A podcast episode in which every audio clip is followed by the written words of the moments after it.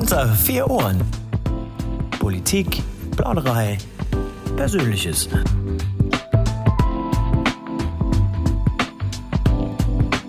Hass, Hetze, Vorurteile oder warum ist Zusammenleben eigentlich so schwer? Im Rahmen der internationalen Wochen gegen Rassismus 2021 zu denen auch in Spandau viele Aktionen und Veranstaltungen stattfinden, war die Themenfindung für unser heutiges Gespräch auf der einen Seite eigentlich relativ einfach, auf der anderen Seite aber auch immens schwierig, weil unser heutiger Oberbegriff immens viele Facetten hat. Deshalb bin ich heilfroh, dass ich jemanden habe, mit dem ich darüber reden kann. Unser Überbegriff ist nämlich heute Rassismus. Und deshalb bin ich sehr froh und hoffe mir Erklärung und Aufhellendes von meinem Gegenüber, dass ich recht herzlich begrüße, Bezirksbürgermeister von Spandau, Helmut Kleback. Hallo, freue mich, dass wir wieder beisammen sind. Sehr gut. Ich habe mir in Vorbereitung auf unser Gespräch habe ich mich verführt gefühlt, mal nochmal in den Duden zu gucken, um mir nochmal anzuschauen, was eigentlich unter dem Begriff Rassismus dort geschrieben steht. Ich werde es mal ganz kurz vorlesen, weil mit mir hat es schon irgendwie was gemacht. Also, zitiert aus dem Duden, Rassismus, meist ideologischen Charakter tragende zur Rechtfertigung von Rassendiskriminierung, Kolonialismus oder ähnlich entwickelte Lehre, Theorie, nach der Menschen bzw. Bevölkerungsgruppen mit bestimmten biologischen oder ethnisch-kulturellen Merkmalen anderen von Natur aus über bzw. unterlegen sein sollen. Ich muss ganz ehrlich sagen, als ich das gelesen habe, hat das was mit mir gemacht. Ist das bei Ihnen ähnlich? Naja, zunächst mal fällt mir vor allen Dingen auf, auch nach der ganzen Debatte, um den Rassismusbegriff im Grundgesetz, also niemand darf wegen seiner Rasse diskriminiert werden, setzt ja voraus, dass es so etwas wie Rassen in der Menschheit gibt. Das ist aber biologisch widerlegt. Das heißt, ähm, auch dieses Zitat, das ja wahrscheinlich etwas älteren Datums ist, äh, setzt diesen Rassenbegriff voraus. Der wiederum scheint mir dann doch ein sehr europäisches Phänomen zu sein, ein sehr äh, politisches Phänomen zu sein. Es ist letztlich eine Konstruktion und hat mit Realität nichts zu tun, dient dem einzigen Zweck, äh, eine Höher- und Minderwertigkeit von Menschen aufgrund ihrer ethnischen Zugehörigkeit zu definieren, äh, mit fatalen Auswirkungen für die betreffenden Personen bis in die heutige Zeit. Äh, von den dunklen Zeiten äh, des, äh, Nazi, der Naziterrorherrschaft will ich gar nicht reden. Aber auch bis heute führt dieser Begriff in den Köpfen und die damit verbundene Ausgrenzung. Und das ist ein weiterer Begriff, den ich Ihren hinzufügen möchte. Sie haben am Anfang auch eine ganze Reihe richtiger Begriffe genannt. Ausgrenzung ist sicherlich nochmal ein wichtiger. Und neben der persönlichen Betroffenheit die emotionale Seite bei denjenigen, die sich ausgegrenzt und diskriminiert und beleidigt fühlen, weil sie eben so behandelt werden, kommt ja hinzu, dass es auch ganz konkrete Folgen für die Lebensgestaltung hat, bei der Wohnungssuche, bei der Arbeitssuche, äh, beim Bewegen im öffentlichen Raum. Die Frage, muss ich eigentlich Angst haben, wenn ich durch die Straßen gehe? Wir hatten da äh, bei der Eröffnung der Wochen gegen Rassismus ja beeindruckende Zeugnisse vorgetragen bekommen, beeindruckende Zeugnisse dieser persönlichen Betroffenheit. Und das sind ganz wesentliche Ebenen, die natürlich bei so einer trockenen Definition nicht so zum Tragen kommen, aber die ja letztlich ähm, zeigen, dass es äh, eine zutiefst menschliche Seite hat, ähm, die aber für die Betroffenen ganz wesentlich ist wenn man sich mal so ein bisschen mit der psychiatrischen Seite beschäftigt, ich habe mal so ein bisschen gelesen, weil es auch viele Psychiater gibt, die sich mit Rassismus in der Medizin äh, befassen, konsternieren dort viele, dass Menschen jeglicher Hautfarbe und Herkunft im Erbgut eigentlich mehr als 99,99 Prozent gleich sind mir fällt es schwer immer, weil ich auch mit ganz, ganz vielen äh, internationalen Menschen auch damals in, zu meiner Schulzeit in eine Klasse gegangen bin, dass ich das deswegen trotzdem Rassismus in, in, in, einem aufgeklärten Deutschland eigentlich in irgendeiner Form doch tief verwurzelt hat. Warum ist das so? Naja, es ist ja eine Prägung über, ich würde mal sagen, mehrere Jahrhunderte, das darf man halt nicht vergessen, die ja sozusagen bis tief in die Sprache hinein auch Wurzeln geschlagen hat.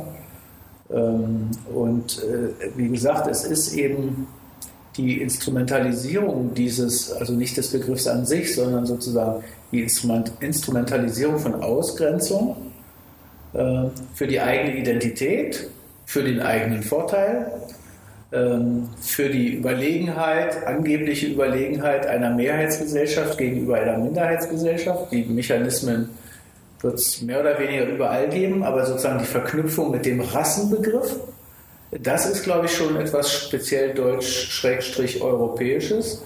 Also auch woanders wird es ja oder gibt es ja Ausgrenzung von Minderheiten. Es wird nur selten mit dem Begriff der Rasse äh, verbunden, sondern das sind einfach Fremde, die ausgegrenzt werden oder die man für fremd hält.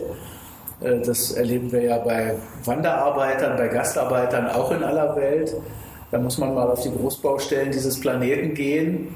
Wie viele Gastarbeiter aus äh, aller Herren Länder sind da denn zugange und wie werden die denn dort behandelt? Ja? Also Ausgrenzung und Unterdrückung und äh, Ausbeutung gibt es sozusagen überall. Äh, allerdings wird es nicht immer, nicht überall verbunden mit einem solchen Begriff. Das ist schon nochmal ein Unterschied, was, glaube ich, sehr, sehr spezifisch ist. Und dieser Begriff äh, impliziert ja sozusagen die Rechtfertigung, naja, das sei ja ein biologisches Phänomen. Wissenschaftlich, wie gesagt, längst widerlegt. Aber es ist ja diese Pseudowissenschaftlichkeit, insbesondere in der Nazizeit, die natürlich äh, diesen Begriff sehr stark verankert hat. Ist das denn schlussendlich so, weil Sie das jetzt so ein bisschen in den, in den geschichtlichen Kontext auch gesetzt haben, dass wenn man provokativ sein wollte, sagen könnte, dass wir Weißen, sage ich jetzt mal im übertragenen Sinne, eigentlich in einer Zwickmühle stecken. Denn was wir eigentlich auch machen und wie wir dieses Thema behandeln, ist es eigentlich immer falsch. Naja, das würde ich so nicht sagen. Ähm, es, ein bisschen Zwickmühle ist es schon, äh, aber ich glaube, das Wichtige ist, sich klarzumachen, dass Rassismus nur in den Köpfen existiert, weil es eben keine menschlichen Rassen gibt. Es gibt die eine Menschheit. Und das, was Sie genannt haben, ne, die Übereinstimmung im Erbgut zu so und so viel Prozent, also nah dran, sehr nah dran an 100 Prozent, beweist es ja dann auch nochmal, dass es nur die eine Menschheit gibt und dass wir im Grunde alle Schwestern und Brüder sind. Und wenn wir jemanden ausgrenzen, dann grenzen wir einen Bruder oder eine Schwester aus. Macht das Sinn? Ich bin fest überzeugt, es ergibt keinen Sinn. Aber es ist eben die Instrumentalisierung, sich selbst höherwertig zu fühlen als den anderen, was ein Stück Stärke suggeriert. Es hebt vielleicht das eigene Selbstbewusstsein ein klein wenig an.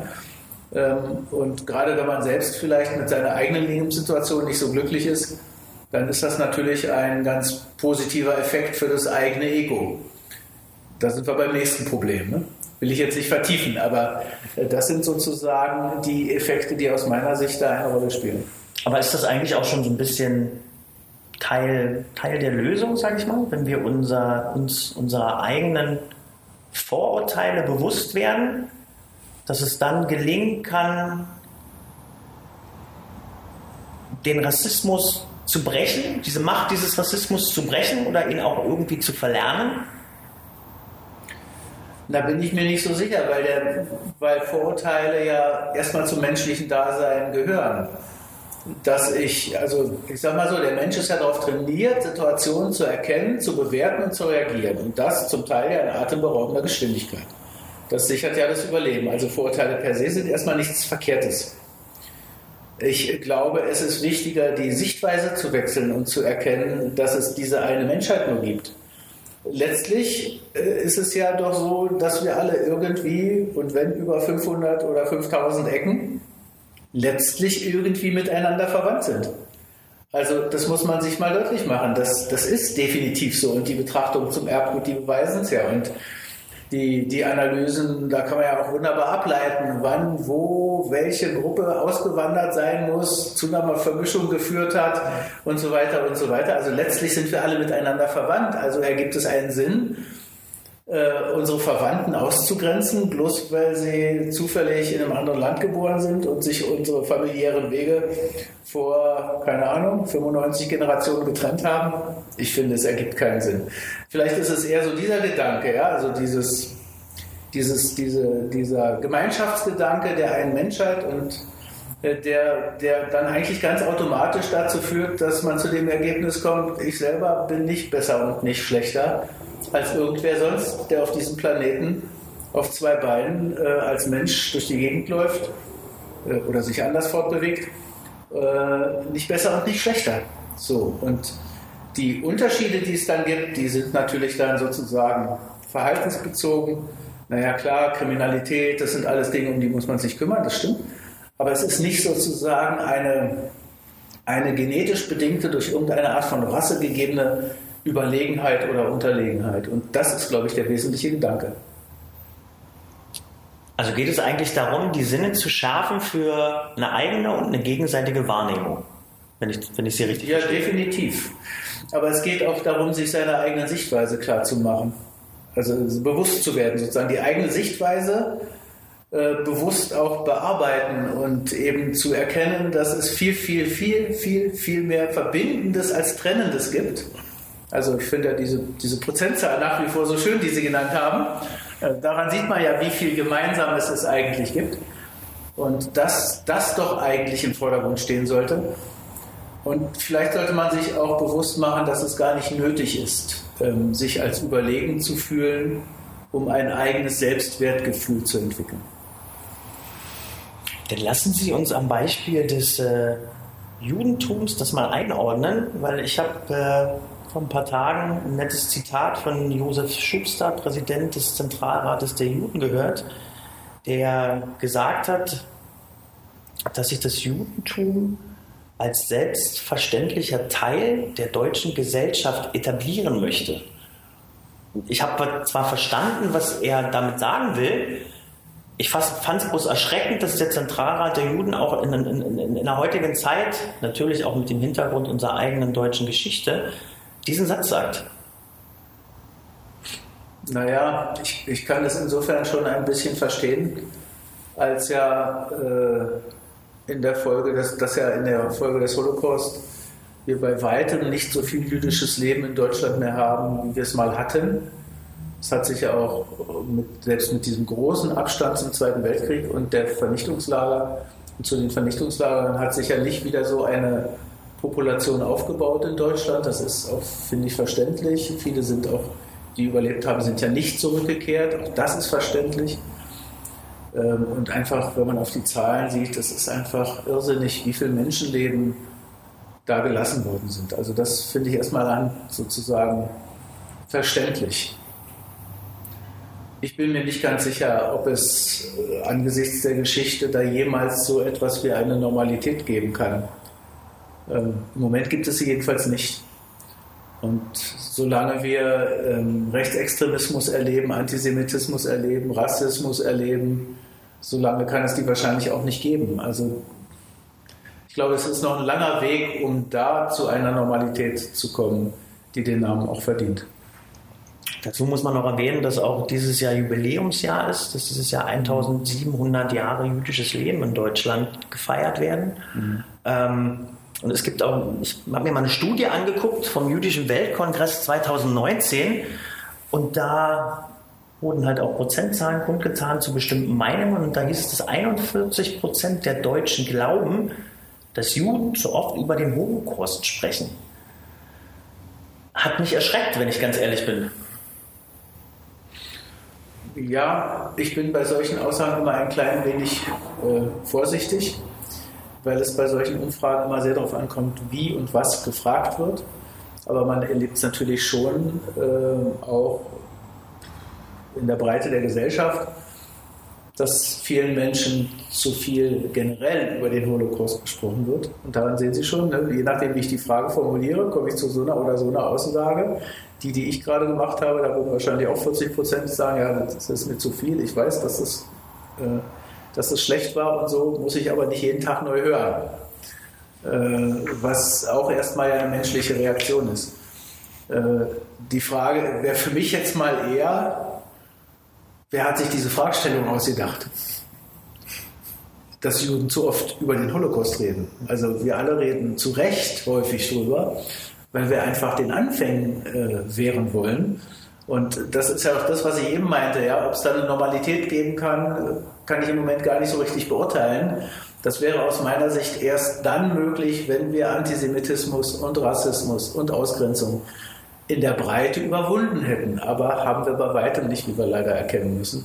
Und in den letzten Jahren hat sich die Tendenz ja auch nicht zuletzt äh, mit dem Auftreten der entsprechenden Parteien weltweit eher verschärft als verbessert.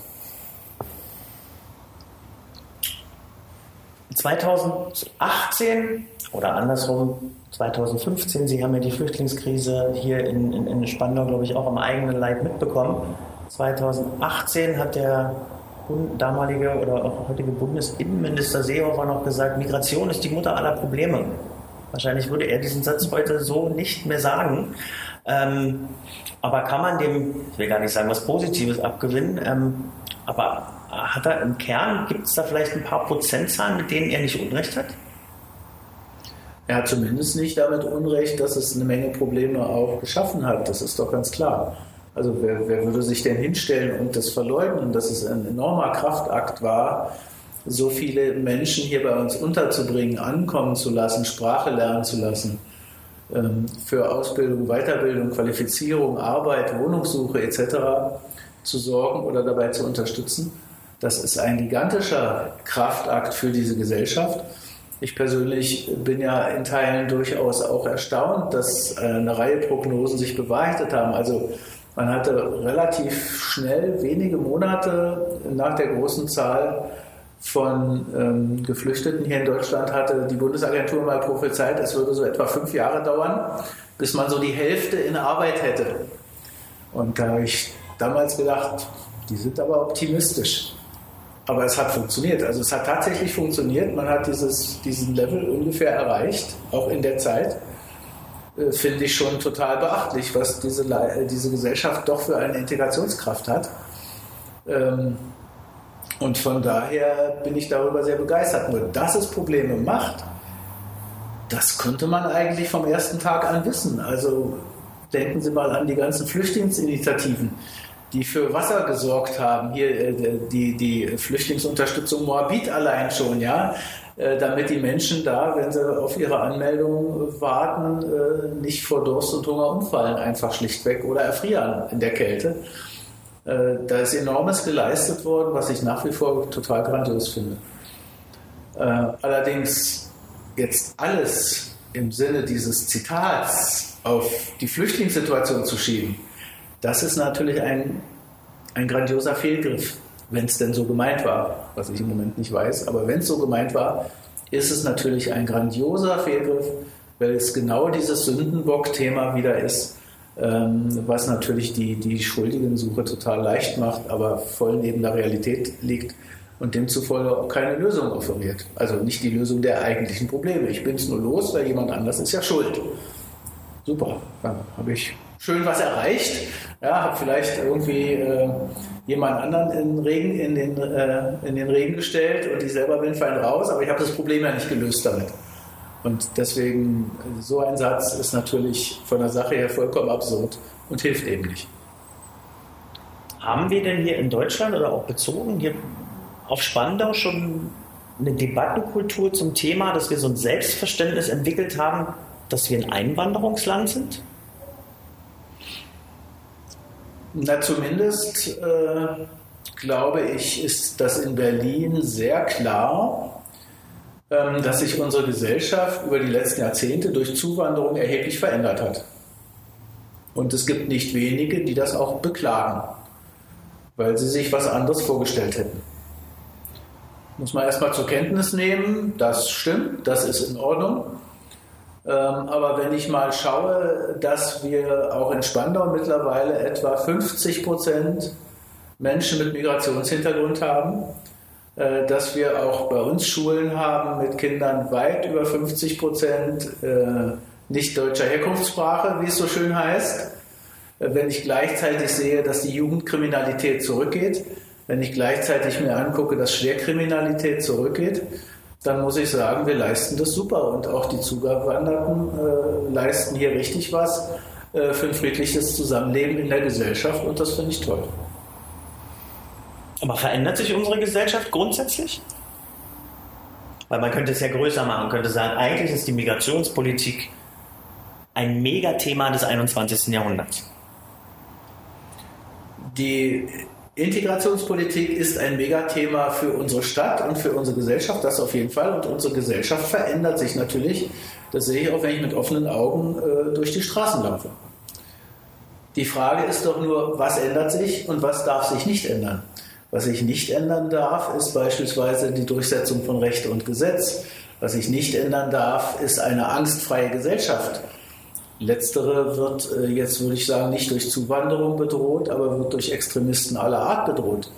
Darunter fallen für mich natürlich die Islamisten, fallen für mich aber natürlich ganz besonders sogar die Rechtsextremisten. Das ist aus meiner Sicht im Moment die allergrößte Gefahr für ein angstfreies Zusammenleben, äh, weil, ich immer, weil mich immer wieder auch die Botschaften von Bedrohung und Übergriffen erreichen. Wir wissen, wie viele Politikerinnen und Politiker von Rechtsextremisten bedroht, angegriffen und ähm, äh, malträtiert und eingeschüchtert werden. Jedenfalls gibt es diese Versuche und das alles ist eine massive Bedrohung für unsere freiheitliche Gesellschaft. Bedroht im Ergebnis aber jeden, weil die Meinungsfreiheit eines jeden angegriffen ist an dieser Stelle und jeder kann jederzeit bedroht werden. Und dagegen müssen wir uns zur Wehr setzen. Das ist aber ein Thema, das haben ja Migranten nicht zu verantworten, sondern das ist hausgemacht. Das sind unsere Rechtsextremisten hier, sage ich jetzt mal so platt.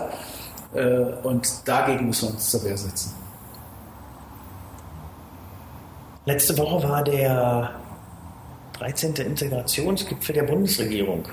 Und da haben im, am Ende, nach diesem, diesem Tag, Migrantenorganisationen gefordert, dass es doch eine sinnvolle Sache wäre, wenn es möglicherweise hier in Deutschland einen Expertenrat geben würde zu diesem Thema, wie es zum Beispiel der Ethikrat macht, einem ganz anderen Thema, ähm, oder wenn es zum Beispiel ein Ministerium geben würde für gesellschaftlichen Zusammenhalt. Ist das nötig? Ich glaube,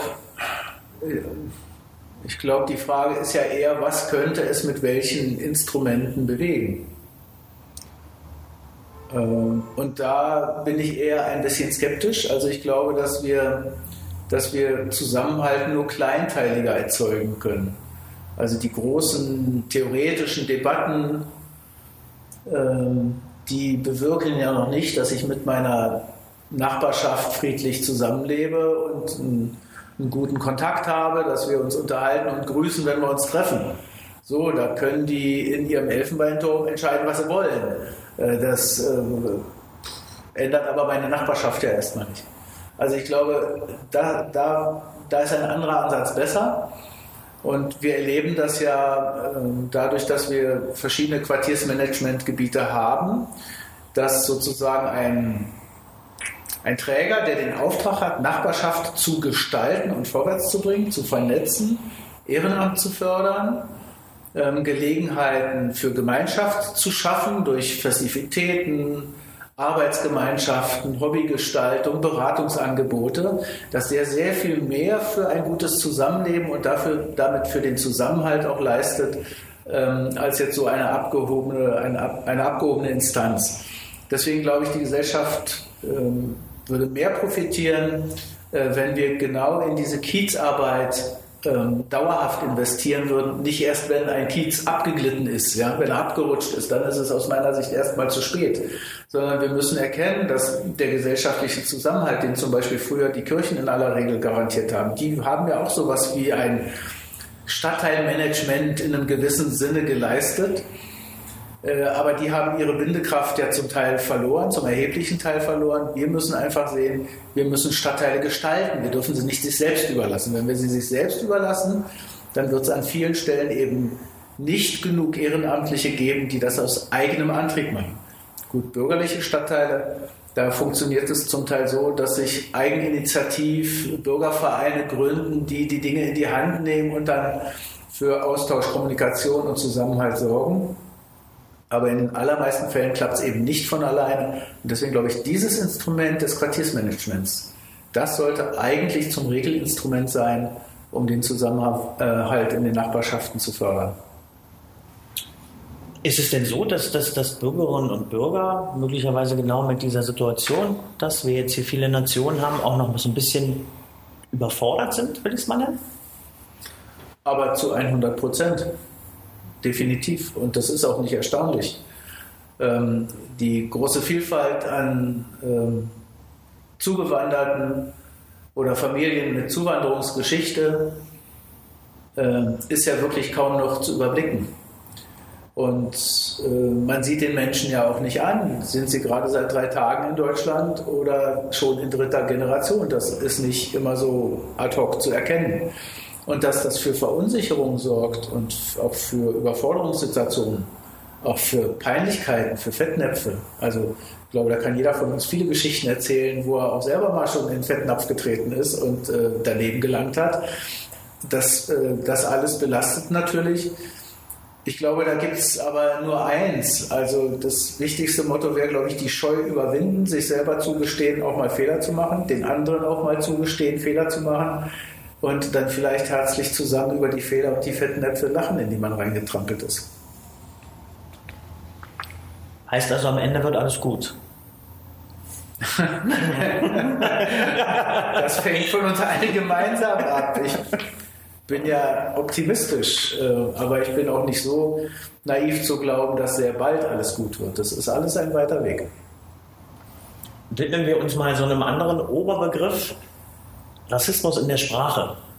Ähm, haben Sie irgendjemanden oder sind Sie schon mal in die Verlegenheit gekommen, dass Sie in einem Gespräch jemanden gelobt haben, dass er möglicherweise unsere deutsche Sprache schon gut spricht, beziehungsweise in die Verlegenheit gekommen, dass Sie jemanden schon mal gefragt haben, wo dann eigentlich seine familiären Wurzeln liegen?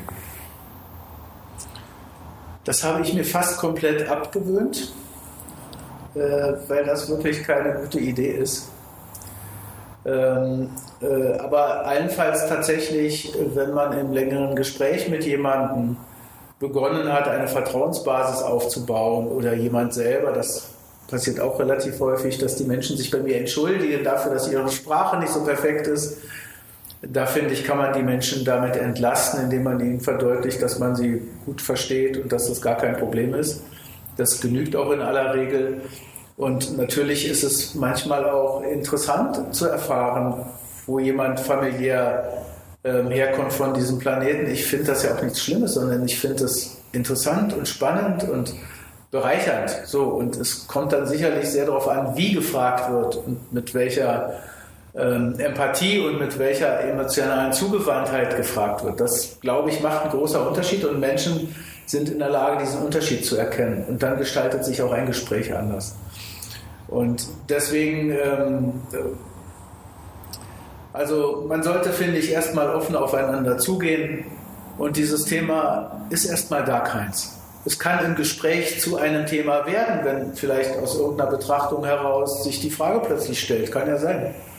Ja, und äh, ich selber kann dann auch von meiner Familie erzählen, wo sie herkommt, soweit ich das eben weiß. Ja?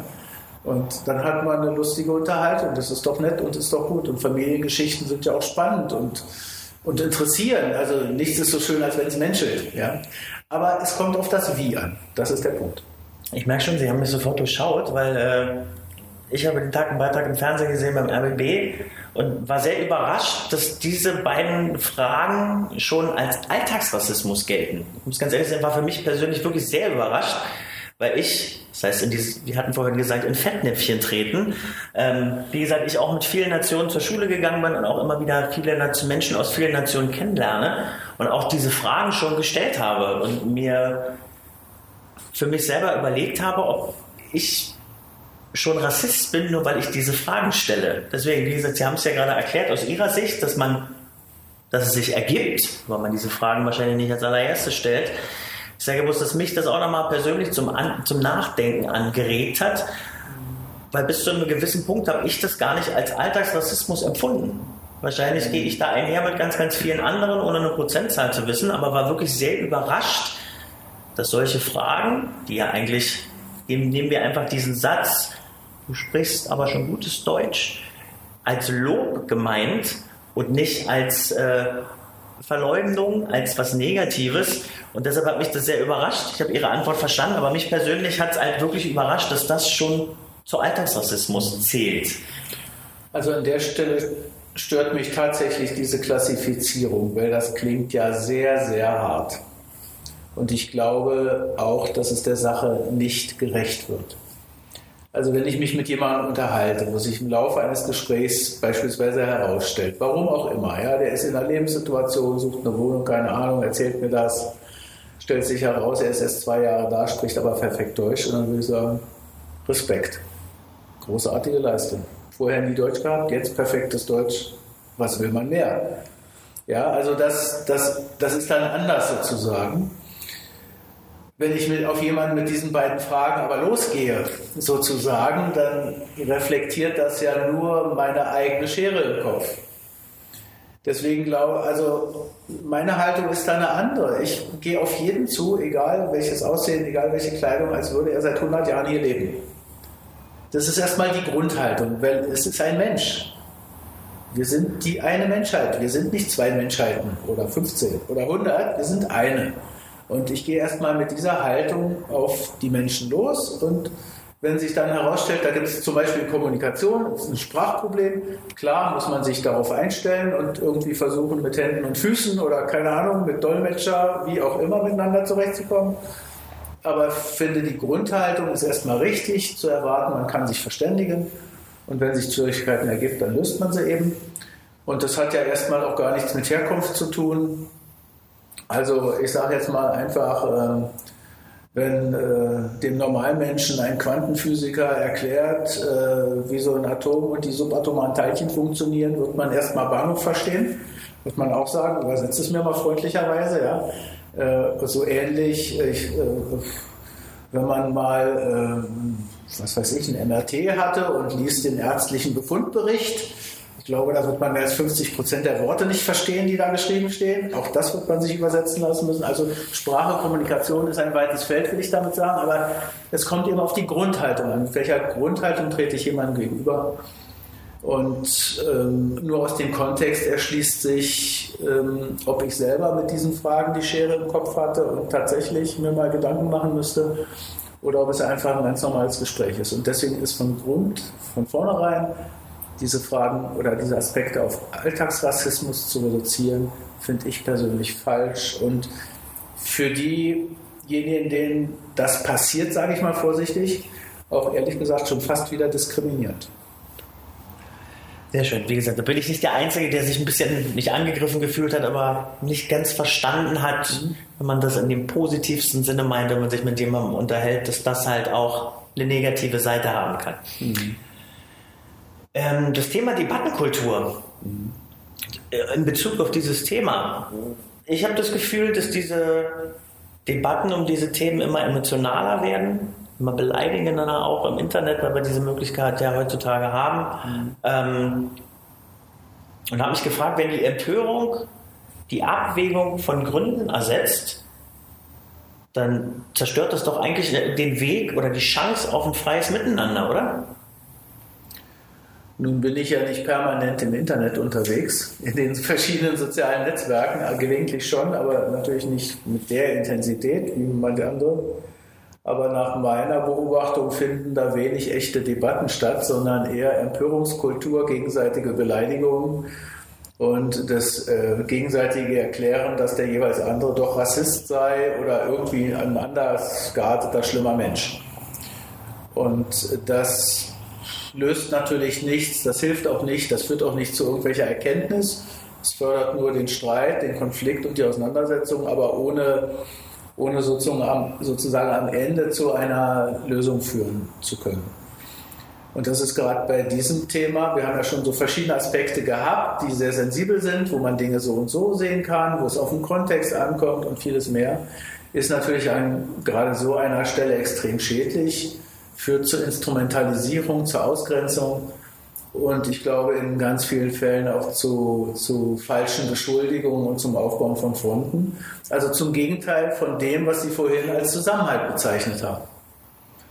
Ähm, und einen Ausweg habe ich natürlich auch nicht wirklich. Ja. Ähm, ich beobachte aber natürlich schon, dass in einem Teil der Debattenkultur, nennen wir es mal ruhig so, oder der veröffentlichten Meinung oder auch in den sozialen Netzwerken es ja gar nicht um eine Debatte geht, sondern es geht genau darum, um die Definition der eigenen Identität und der eigenen Gruppe und warum jemand anders eben gerade nicht mehr dazugehört und warum der andere eben ein schlechterer Mensch ist. Und das, muss ich sagen, führt zu gar nichts. Davon sollten wir schleunigst wieder wegkommen. Ich weiß nicht wie, wenn das Ihre nächste Frage sein sollte, habe ich keine Idee für wie. Ich glaube, das geht nur durch Einsicht und dass man immer wieder das auch ins Feld führt und benennt und sagt, hey Leute, das ist doch jetzt aber kein Argument. Das ist ja hier nur, nur Ausgrenzung und nichts anderes. Lasst uns zur Sache zurückkommen. Ich glaube, nur so geht's. Und die allermeisten Menschen wollen, glaube ich, auch eher, dass an Lösungen gearbeitet wird und nicht an gegenseitigen Beschimpfungen. Was halten Sie eben, nochmal bei dem Thema Sprache zu bleiben, eigentlich von dem Diversity-Landesprogramm, das letztes Jahr von Herrn Justizsenator Behrendt ins Leben gerufen wurde, um Beamten und Angestellten im öffentlichen Dienst eine Sprachregelung mit an die Hand zu geben. Ich gebe mal zwei, drei Beispiele, weil ich musste es mir auch durchlesen. Jetzt heißt es nicht mehr Menschen mit Migrationshintergrund, jetzt heißt es Menschen mit internationaler Geschichte. Anderes Beispiel ist, dass man nicht mehr Ausländer sagt, sondern Einwohner ohne deutsche Staatsbürgerschaft. Oder zum Beispiel das Wort illegale Einwanderer ersetzt durch undokumentierte Migrantinnen und Migranten. Manche dieser von Ihnen benannten Begrifflichkeiten sind ja tatsächlich schwierig. Ich glaube aber nur, dass sich Sachverhalte nicht durch Sprache allein lösen lassen und auch nicht verbessern lassen. Also wenn jemand hier eingereist ist, ohne dass Behörden das registrieren konnten, ohne dass er oder sie das Recht dazu tatsächlich hatte, dann wird man sagen, das ist illegal.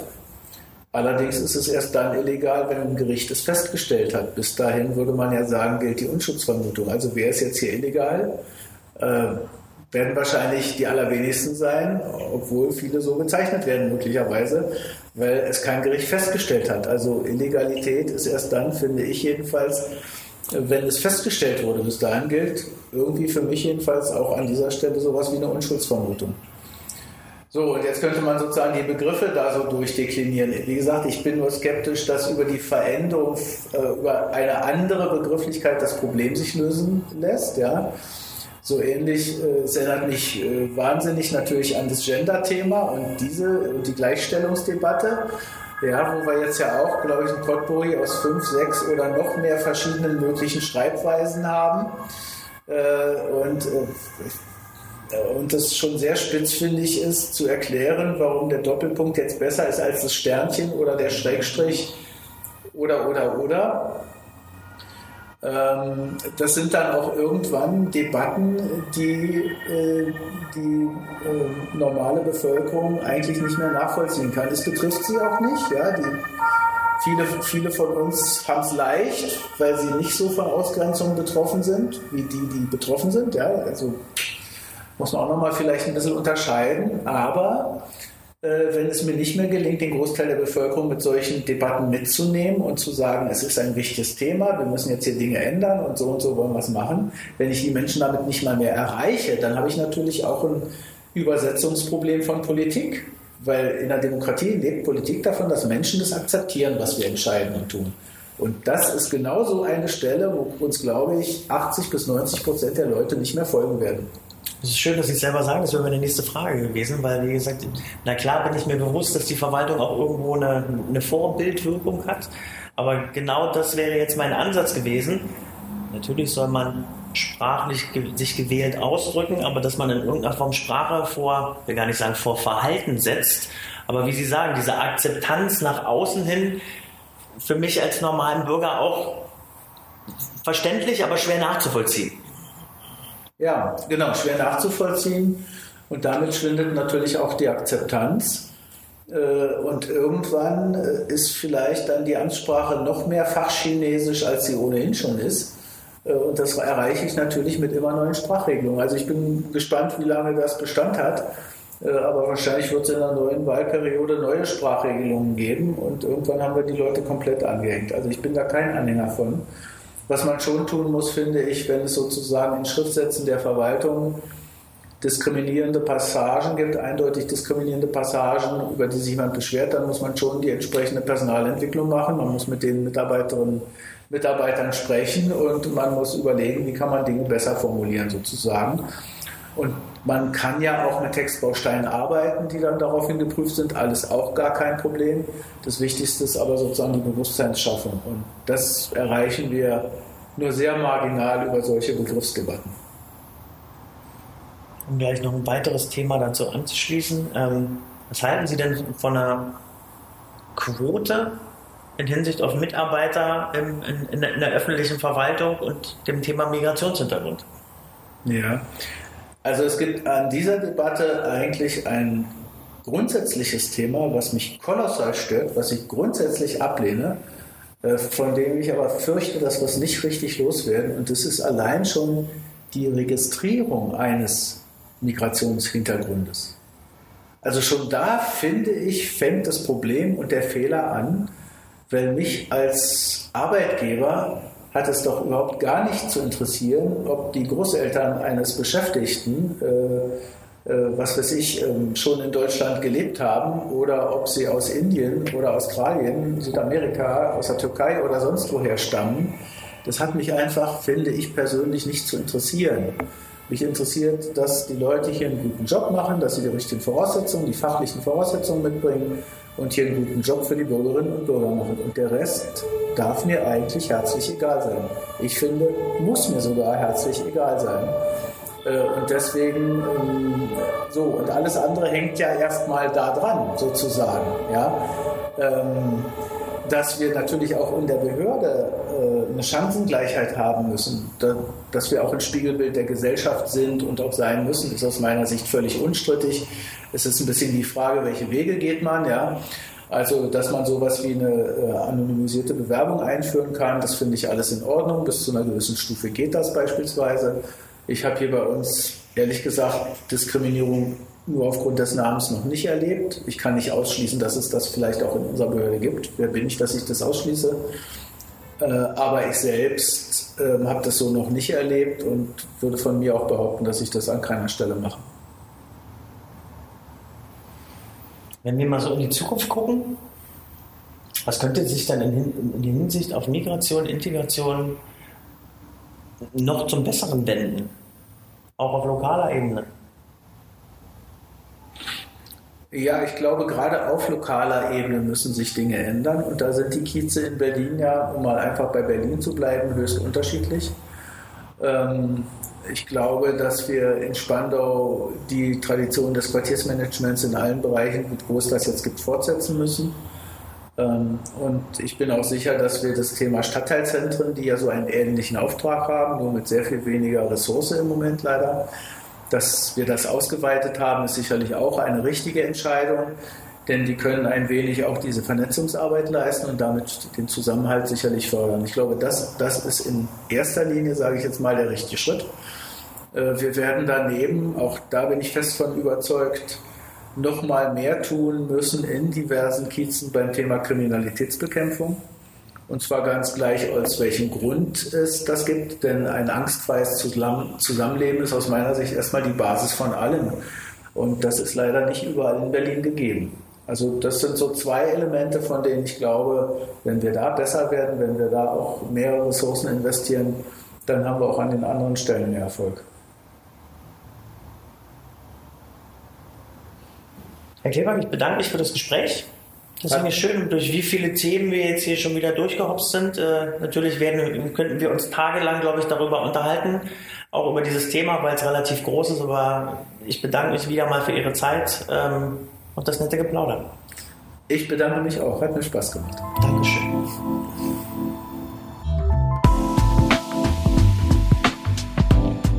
Unter vier Ohren. Politik, Plauderei, Persönliches.